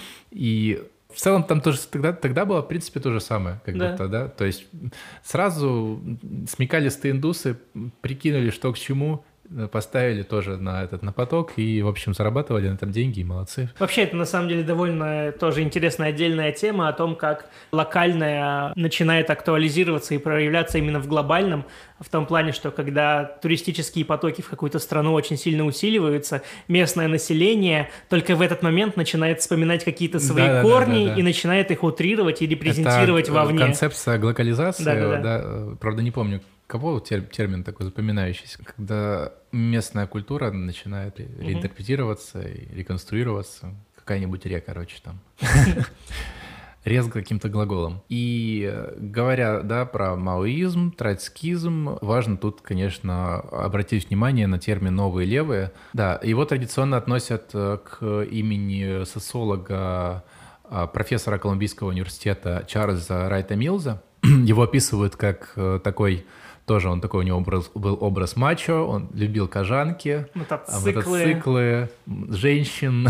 При этом, когда я читал его работы, у меня никогда не было в голове образа, думал какой-то просто Э, кабинетный ученый в очочках, в костюмчике. Вообще странно, нет, мне кажется... Я его не видел, ну, я не видел его никогда, то есть я просто читал текст и представлял себе какого-то стандартного ну, ученого, просто кабинетного. А тут читаю такой, думаю, блин, ну, типа, фига он был крутой. Ну, да, есть... и даже если теперь вот... У меня просто не было этого образа, я просто почему-то у меня сразу в голове, видимо, была какая-то его репрезентация. Ага но так становится еще понятнее то, чем он занимался внутри самой академической социологии, потому что самая, там, наверное, его известная работа на сей день, по крайней мере, это там условно социологическое воображение, mm-hmm. да, где он занимается такой критикой э, Парсонса и критикой вообще таких как раз таких кабинетных ученых, да, да, да. которые выстраивают свои модели, которые описывают мир, типа, при этом в академических, как бы бюрократических э, дверях института, что только еще больше подкрепляет то, о чем они пишут, mm-hmm. то есть работа работает на поддержание существующей системы, то есть социологи борются за правительство и за укоренение всех э, там... Ну да, за, за индустриализацию э, социологии, то есть угу. на постановление ее на поток для того, чтобы обслуживать корпорации и госучреждения, а ну, нужно ну, чтобы наоборот... поддерживать существующий истеблишмент. Да, и вот, э, значит, он придумал это понятие, и он был одним из таких вдохновителей целом э, молодежного этого движения, ну, как бы не всех тоже, да, mm-hmm. части тех, кто был социологами. Кстати, социология в целом, почему тоже одна из причин, почему взяли эту книгу, по крайней мере для меня, то, что само движение оказало довольно серьезное влияние на саму мысль социологическую и на ее дальнейшее развитие, потому что угу. какие-то социологи даже выпали полностью, в принципе, из академических программ из-за этих протестов. То есть, например, Толкот Парсонс, один из структурных функционалистов, ну, как бы отец структурного функционализма в социологии, американский социолог того периода, он э, был практически там, ну, Асвистон, Ахаян, его, на его лекциях э, ходили феминистки, там, да, э, э, бедного раздетые. старика выводили, выводили себя до, до белого колена. Он просто да. выступал таким символом в мире Академии того, что ненавидят протестующие, потому что он там говорил о том, что капитализм как бы настолько хороший, что какие-то там... Нормальные системы не требуют революции да, для того, системы чтобы... не требуют революции. Да, и... хорошо работать. И мы как бы, как американское общество, мы нормальная система, поэтому, ну, как бы революция не нужна. И, угу. естественно, это вызывало протест. А вот э, Милс, он, не сказано, что он говорил что-то про революцию, но он написал три книги, такой триптик про американское общество. И э, такие довольно, ну, как бы основательные, подробные труды. Первый был написан в 1948 году «Новые люди власти. Лидеры рабочего движения Америки». Ну, то есть это про профсоюзы. Потом вторая книга в 1951 году была выпущена. Это про белые воротнички, американский средний класс. Ну, то есть про отцов этих студентов протестующих. И последняя, третья книга «Властвующая элита». Наверное, одна из самых популярных на русском языке а в 1956 году написано, соответственно, про тех, кто управлял американской политикой. Еще стоит упомянуть второго социолога Майкла Харрингтона, менее такой, ну, как бы, хайповый на, на тот По период. Мере, ну да. и сейчас. Он был редактором церковной газеты The Catholic Worker и популяризатором а, такого социального католицизма, французской версии. Он написал книгу «Другая Америка. Бедность США» в 1962 году. И эта книга была о жизни бедняков, которые жили менее чем на 3000 долларов в год А вот эти книги, они э, как бы были такими энциклопедиями по американскому обществу того периода, и для многих студентов это казалось откровением и каким-то прозрением, типа, что можно жить на 3000, типа, меньше, чем на 3000 в год, что э, есть у нас там значит, проблемы в элите, и наши отцы там такие консервативные. Ну, в общем, какие-то ну, да. подвижки это... мыслительные прошли, которые заставили тоже рефлексировать о том, что происходит, как все меняется. Мне кажется, еще помимо того, что просто рефлексировать, еще и внушало такое отвращение, отторжение к тому, что описано. Знаешь, это даже не внушало, а давало а, объяснение, потому что но вот у меня есть, например, чувство какой-то да, внутренней там тоски, обиды, расстройства, очарования, там ну, какой-то неприятный набор чувств, но они никак-то не выражены в словах. Тут я нахожу книгу, в которой эти чувства, этим чувством находятся цели либо объяснения и они оформляются в что-то конкретное. А, вот оно что оказывается. Это угу. значит, потому что мы живем в пригороде, я вижу все кругом одно и то же, моя жизнь выстраивается в одну цепочку, где до конца буду работать на заводе, мне это не нужно, я не хочу, и вообще там, ну, знаешь, угу. как бы Ну да, но и нельзя отрицать сюжет, при котором человек э, читает какой-то труд нового левого марксиста и такой, а, капитализм. И начинает ненавидеть капитализм. И вот сейчас мы как раз к этому и перейдем. А, а вторым, второй такой важной движухой это были, конечно же, немецкие евреи, которые еще, ну, как бы с начала, с начала 20 века, которые основали на базе института социальных исследований в университете на Франкфурте на Майне как раз вот э, такое интеллектуальное объединение, кросс-дисциплинарное и с критическим таким уклоном. То есть угу. они как бы главной целью ставили свою критику. На период протестов главой этой, этой всей движухи был Адорно, угу. Теодор Адорно. Да, а в Штатах таким был его антиподом, ну то есть они как бы были, были вроде в одной школе, но Маркузе, Герберт, Герберт Маркузе, да, он был э, как отщепенцем в этой школе. У него его взгляды совершенно совершенно не совпадали со всеми остальными.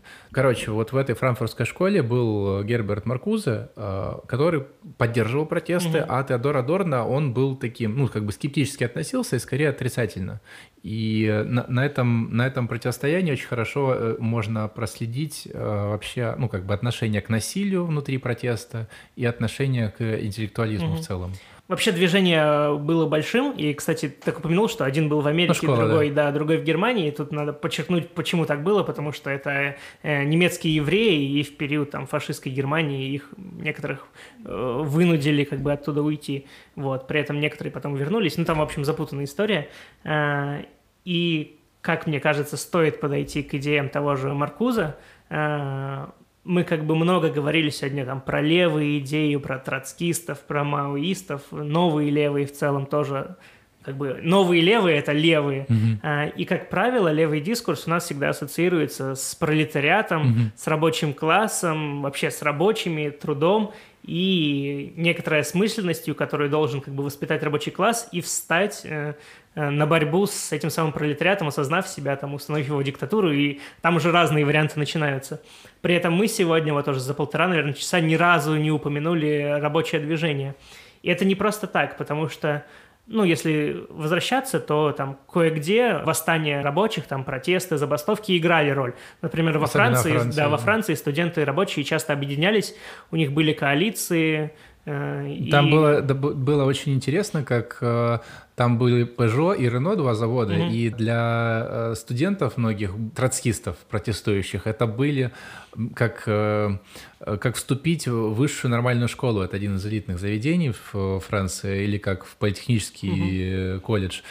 Там в этих предприятиях они были крупнейшими, и там были самые мощные, профсо... были самые мощные э, объединения рабочих, и они хотели как раз туда внедриться, чтобы... Чтобы пропагандировать проводить... свои идеи, да. Да, и некоторые даже фальсифицировали, ну, как бы формировали свою трудовую биографию, чтобы их туда взяли, угу.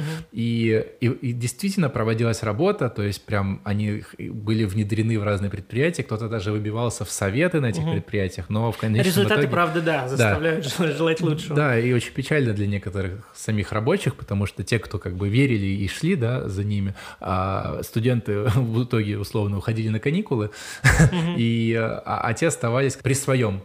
А, а при этом те те студенты-троцкисты, у них были связи, например, да, в другом обществе, да, в среднем классе, и они могли устроиться на работу довольно без проблем, mm-hmm. что как бы не было возможным для рабочих. И что еще очень важно, стоит сказать про э, движение рабочих и вообще забастовочное движение, чем оно, как бы, когда оно возможно? Оно возможно при а, низкая безработица, причем реально низкая безработица, а не как в России.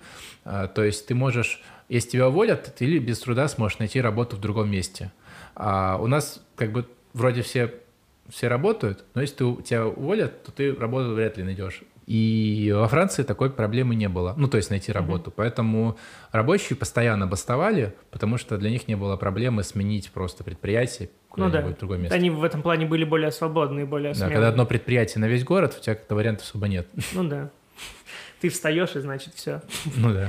А, ну да, и тогда как в других странах, например, в той же Америке, рабочее движение вообще никак не было связано с 60-ми, в том числе потому, что большая часть профсоюзов, особенно после там, периода макартизма, когда вообще любой тип коммунизма порицался. Вот, поэтому на рабочее движение как-то в 60-е, в 68-е э, особо не приходилось да. надеяться.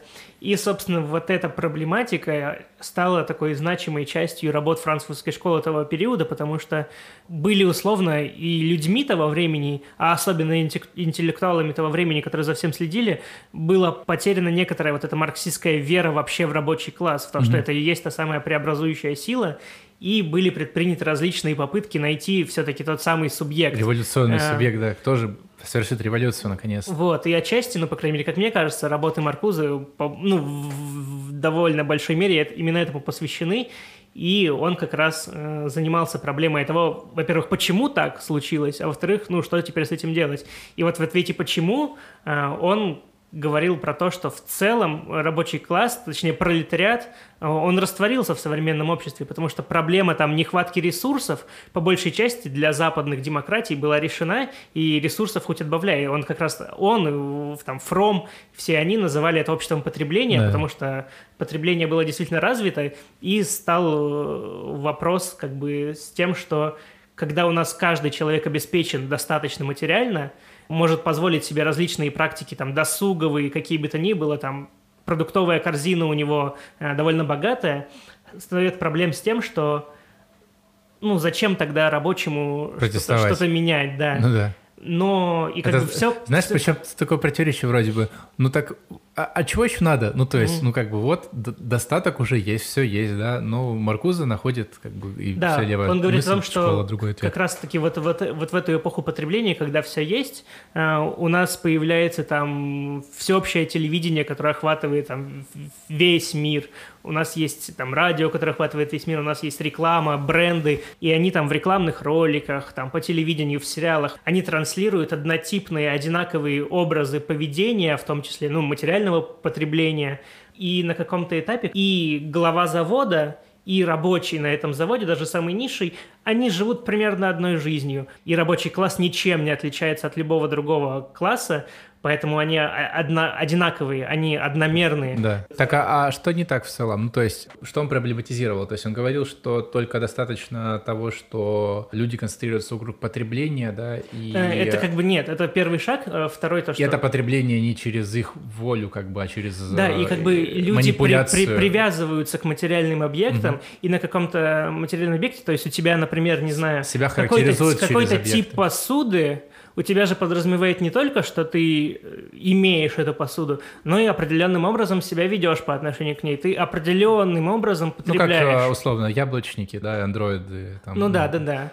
Вот. И помимо того, что у тебя как бы весь дом забит какими-то объектами потребления, угу. у тебя и вся твоя голова забита определенными конкретными практиками потребления этих самых угу. вещей, взаимодействия с ними. А поскольку они все одинаковые, транслируемые на весь мир, то вы все становитесь одинаковыми. Угу. Становится такой важный момент, он немножко какой-то эзотерический, но где остается место для той самой души? То есть я правильно понимаю, что это критика ориентации на потребление, а не ориентации, например, на созидание. Ну, как можно себя характеризовать? Как тот, кто что-то потребляет или как тот что-то создает?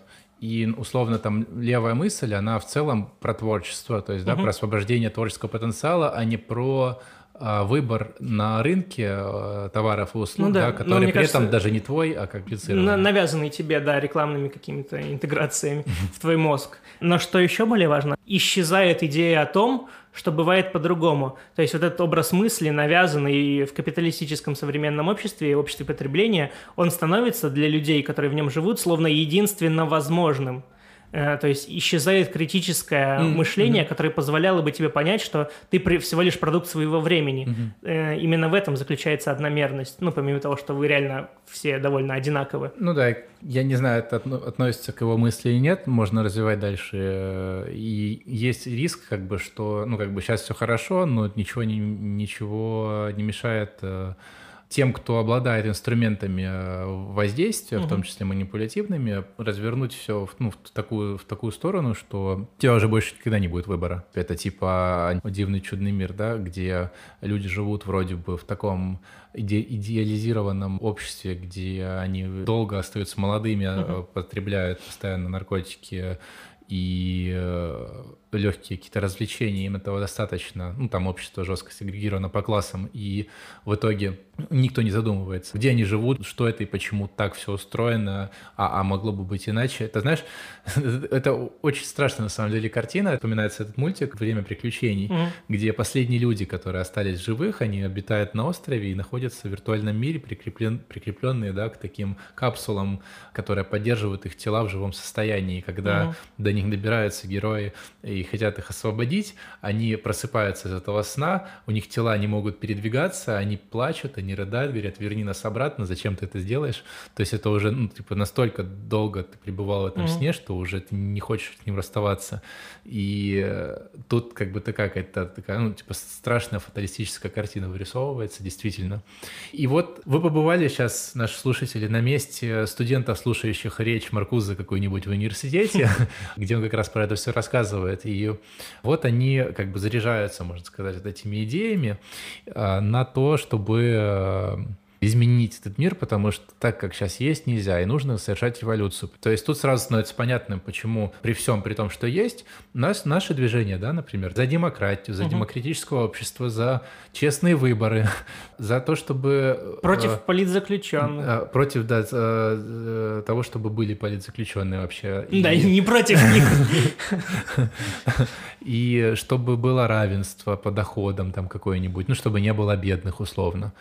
Ну, это условно за все хорошее. Ну, то есть, как бы... ну, это, это даже не так. Ну, в смысле, я просто говорю, насколько а, противоположно. То есть когда уже нет политзаключенных, когда уже есть у всех, типа, у самых бедных уже более-менее все закрыто. Там демократические институты, партийную систему, как бы все работает, вроде нормально. Но нет, что-то не нравится. И вот как раз этот вопрос такой принципиальный, он такой эсхатологический, mm-hmm. да, про капитализм в целом, и что нужно с ним что-то делать, нужно как-то, типа, совершать это преобразование. При этом Адорно, я вот упоминал его, да, Теодор Адорно, он так э, скептически, иронично к этому относился. Он говорит, что революционеры нашего времени, они э, используют тактику 1789 года угу. или 30 года, 45 года, ну, 1800. Угу.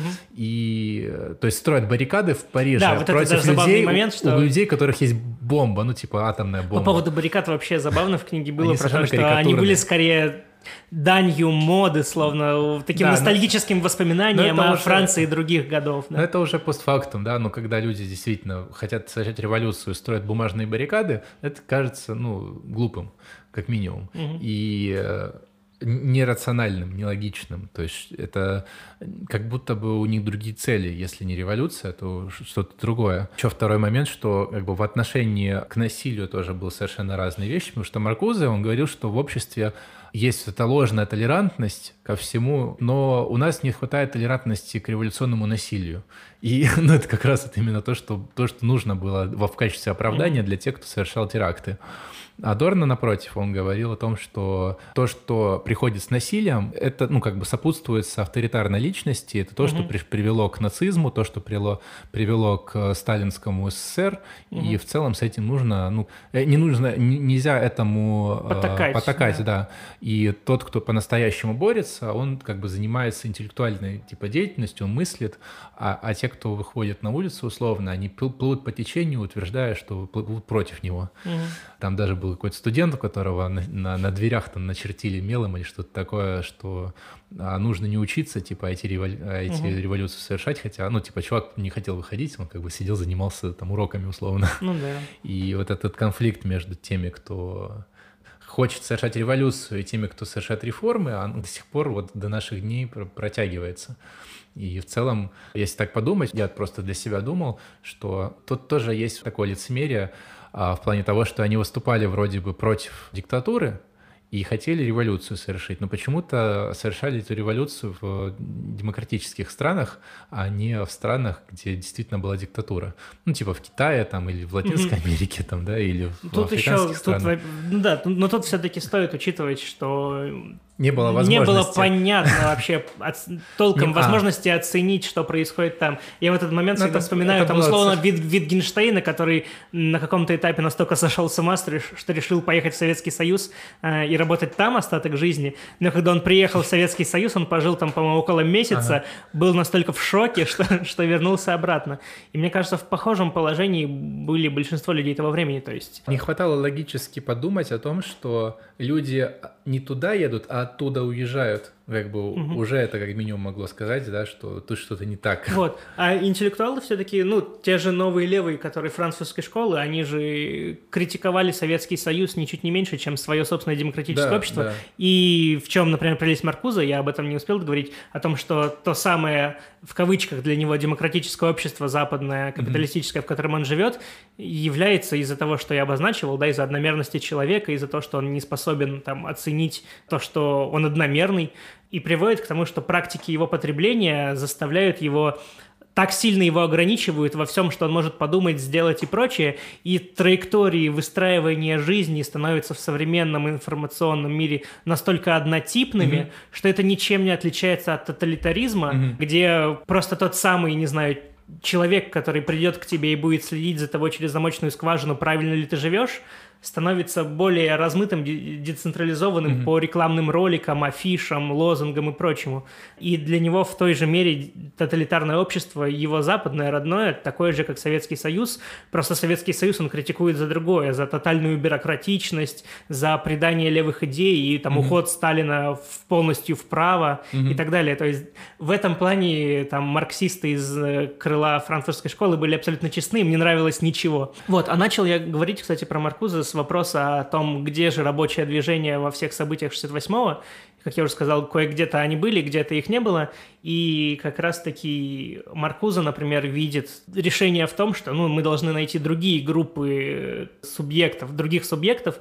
И тут ответы разнятся. Кто-то называет просто условно мыслящих людей, которые готовы совершить какой-то акт действия и переоценки своей собственной судьбы, там, понять, насколько ты запрограммирован, чтобы как бы освободиться. Кто-то говорит про маргинальные группы, там, каких-то люмпинов, просто каких-то низших категорий населения, которые не просто низший класс, как условно пролетариат mm-hmm. был раньше, да, а который андер-класс, который ну, прям, да, да. не знаю, абсолютные маргиналы. Ну, да. Вот. И поэтому для многие студенты, как мне кажется, того времени, радикалы, выходящие на улицы или там синоптики, в этих словах видели словно себя, они ну, как да. будто бы такие так это мы и есть. Ну да. Ну то есть там, там в целом такая была идея в том, что э, как бы новый средний класс, условно, то есть угу. молодежь и рабочий класс, они как-то должны в симбиозе слиться и создать новое революционное движение, революционный субъект, но тоже ничего не получилось в результате. Э, как бы будущее подводя уже, наверное, ближе к концу, потому что мы так уже да, супер много да. тут наговорили, а, если говорить о последствиях, несмотря на всю свою революционную риторику и протестный настрой и против э, конкретно избирательной системы демократической, они в большинстве своем, ну вот участники протестов, так или иначе влились в, в систему, ну то есть э, это, с одной стороны, может выглядеть как предательство, а с другой стороны, как э, Э, взросление, ну, в смысле, понимание того, того, э, какие методы более эффективны, потому что, ну, просто, э, просто выходить на улицу и разбивать голову об стену или об дубинки полицейских особо, ну, как бы результатов не приносят. И были, конечно, были, ну, множество результатов, да, которых мы mm-hmm. сказали уже, последствий позитивных в плане принятия там различных деклараций, прав, там, разреш... разрешения абортов, да. создания новых каких-то кампусов университетов. Отсутствие сегрегации в Южных да, Штатах по, по сей день. Децентрализация небольшая в, в, во Франции в плане э, университетов. Э, как правило, рабочим каждый раз поднимают зарплаты после всех э, забастовок. Но mm-hmm. это все структурные, внутриструктурные изменения, то есть это происходит внутри вот э, заданных систем правил. Ну, это условно как, такие поблажки, которые система давала, да, чтобы успокоить да, и, население. И взрослее, то есть они понимают, что вот э, есть партийная система, и можно через нее добиваться того, чтобы улучшать состояние или там как-то э, минимизировать там страдания. Я вот тут вижу все-таки несколько разных траекторий, потому что первая часть людей 68-го, а это прям отдельная категория mm-hmm. людей, по крайней мере, по мнению автора, люди 68-го, они до какой-то степени, по крайней мере, в глазах своих же соратников, например, как Дэниэль Конбендит, он писал про то, что большинство его друзей по революционному движению того времени просто ушли в бизнес, да. просто завели стандартные семьи и проработали всю жизнь на обычных он, работах. Он сам в Германии основал партию зеленых. И а, ну, сейчас... все-таки я, вот я бы разделил прям это, потому что многие люди вообще как бы вышли из политики, забыли об этих идеях, ну, да. и в целом, ну, как, бы, как будто бы их и не существовало. Но вот большинство тех, кто принимает участие в, во всех вот сейчас вот выборах, участвовали угу. так или иначе в этих всех протестах. Да, а вот а другая, я просто хотел вот именно, мне кажется, это принципиально а. разделить эти два, а, две вектора, категории да. людей. Одни просто забыли о том, ну, да, что это да. было, вышли из коммун хиппи и завели обычную семью, ну, да. и прожили обычную как бы э, среднюю жизнь. Остались те, кто остался в политике, тот же Кон, Кон Бендит остался. Э, Руди Дучки до момента своей смерти активно участвовал в политике. Но они все на каком-то этапе, большая их часть, приняли условно правила игры. Многие же отвергали вообще электоральные ну, да. какие-то ну, вот, да. выборы там и прочее. Потом они активно в них включились. А радикальные группы типа синоптиков или там той же партии Черные пантеры, они существовали, пока в принципе были не ну, не ликвидированы, можно ну, да. сказать. То есть, либо от собственной усталости, как, потому что ты не видишь результатов и постепенно растворяешься, возвращаешься к жизни, или идешь в тюрьму, э, хотя там, ну, не, не очень большие сроки им дали. Ну и как бы радикальные группировки растворились, на что, на, что, на что хотелось бы еще обратить внимание, что после этих всех движений, ну, революции, условно, да, в каждой из стран а, победили правые силы. Ну, то есть Деголь да. победил на выборах, а, кто там был, а, Никсон, Никсон да, в Америке. В Штатах, не помню, кто там в Британии, в Германии тоже, ну, в общем, правые партии. Угу. Но в следующий виток электоральный уже победили левые больше. Угу. Ну, то есть э, в итоге даже Билл Клинтон стал президентом, он был одним из как бы, участников протестных этих движений, и в 90-х годах вот он стал президентом США. И по большому счету ну, немало людей оказалось в управляющих позициях, и там э, создатель э, «Врачей без границ» в том числе тоже был одним из членов этих протестов многие, э, многие участники, э, э, как они называются, работники организации бюрократических мировой бюрократии, тоже как бы вот угу. представители. Возможно, какая-то такая смещение больше в сторону гуманизации тоже произошла благодаря вот как бы этим новым людям. Ну да. И в этом, мне кажется, позитивные такие результаты этого большого 68-го. Большой 68-й. Да. Ну что, наверное, надо заканчивать, потому что мы так затянули уже слишком. Ну да. Хорошо, были... Все, было да, приятно пообщаться. Рады очень, да, по, Давно поговорить с вами на эту не тему. виделись, да. Спасибо, что дослушали. Ага, всем, всем хорошего, хорошего дня, дня, хорошего вечера и утра, в общем, хоро... да. и, и жизни. Ладно, всем пока. Да. Это был подкаст «Лес за деревьями». Его ведущие Никита Снегирев и Никита Гричин. Со звуком помогал Никита Кидо. Ставьте лайки, оставляйте свои отзывы и не забывайте подписаться, если еще не подписались. Ссылки в описании. До встречи в следующем подкасте.